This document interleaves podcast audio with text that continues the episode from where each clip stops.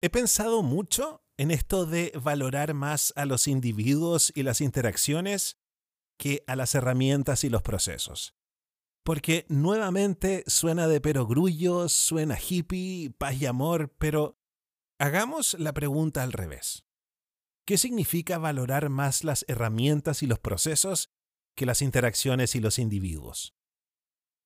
Un matinal de televisión puede comenzar a sentirse viejo y a perder audiencia, ya que su equipo ha encontrado no solo una fórmula, sino que un estilo que se respeta y no se cambia. El equipo está tan seguro de que su proceso funciona que deja de innovar. La gente ya no cuestiona y para peor, tener una reunión con los mandamases puede tomar días, porque las cosas funcionan.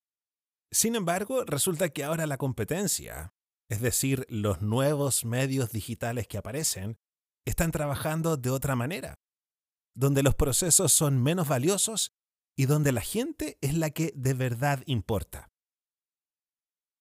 Si le doy libertad a un equipo de bibliotecarios de armar su propio proceso para un proyecto, probablemente este va a ser muy distinto al que armen unos bateristas.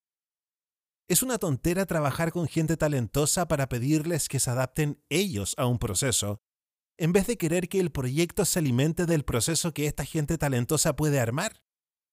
Si yo contraté a gente talentosa, qué ganas de ver qué proceso pueden inventar y con el que yo me puedo quedar es gente que sabe más que yo incluso. Ahora, no hay que tirar a la basura los procesos.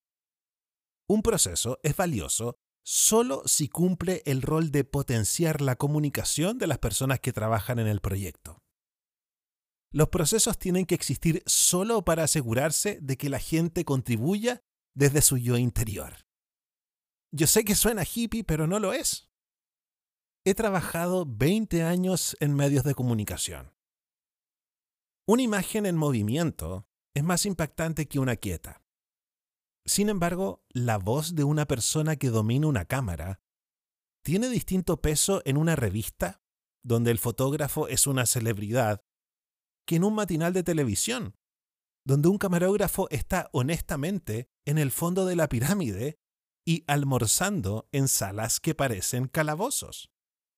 Totalmente inexplicable. ¿Qué sabe uno si ese camarógrafo es el próximo Scorsese? Siempre he pensado que los canales tienen a los camarógrafos en calabozos para que no compitan con los directores. Si está todo el equipo en un mismo lugar, desarrollando nuevas funciones de un proyecto que está corriendo, es decir, probando, conversando cara a cara en cómo resolver un problema, se produce algo llamado mística. Y es el motivo por el cual en muchos equipos de desarrolladores de software se trabaja de a dos. Cuando se resuelve un problema conversando cara a cara, la solución a la que se llega, el proceso que se acuerda, es siempre el más simple, el más liviano. Que los equipos se autoorganicen. Ellos siempre van a encontrar una mejor manera. En una conversa cara a cara uno soluciona N cosas. Y en un correo eso no pasa. Los correos, las hojas de cálculo, los memos, sacan a la gente de esa conversa. Retrasan, no aclaran nada, son cachureo. Si quiere ver cómo avanzamos, venga para acá a ver cómo funciona el proyecto andando. Acá no nos mandamos correos, tenemos pizarras donde todos vemos lo que está pasando. Aquí no hay secretos. Eso es más o menos lo que significa poner el foco en las personas y sus interacciones, en oposición a ponerlo en las herramientas y los procesos. Porque de verdad ahora todos tienen las herramientas. Lo que no todos tienen es mística, hermano.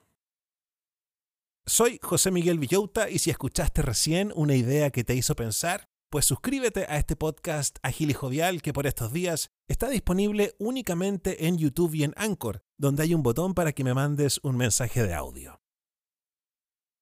También hay un grupo de Facebook que es cerrado y privado para que te encuentres con otros similares que están buscando maneras mejores de desarrollar sus ideas. La clave para formar parte la vas a encontrar en la descripción de este capítulo luego de tres asteriscos. Cuídate y gracias por escucharme.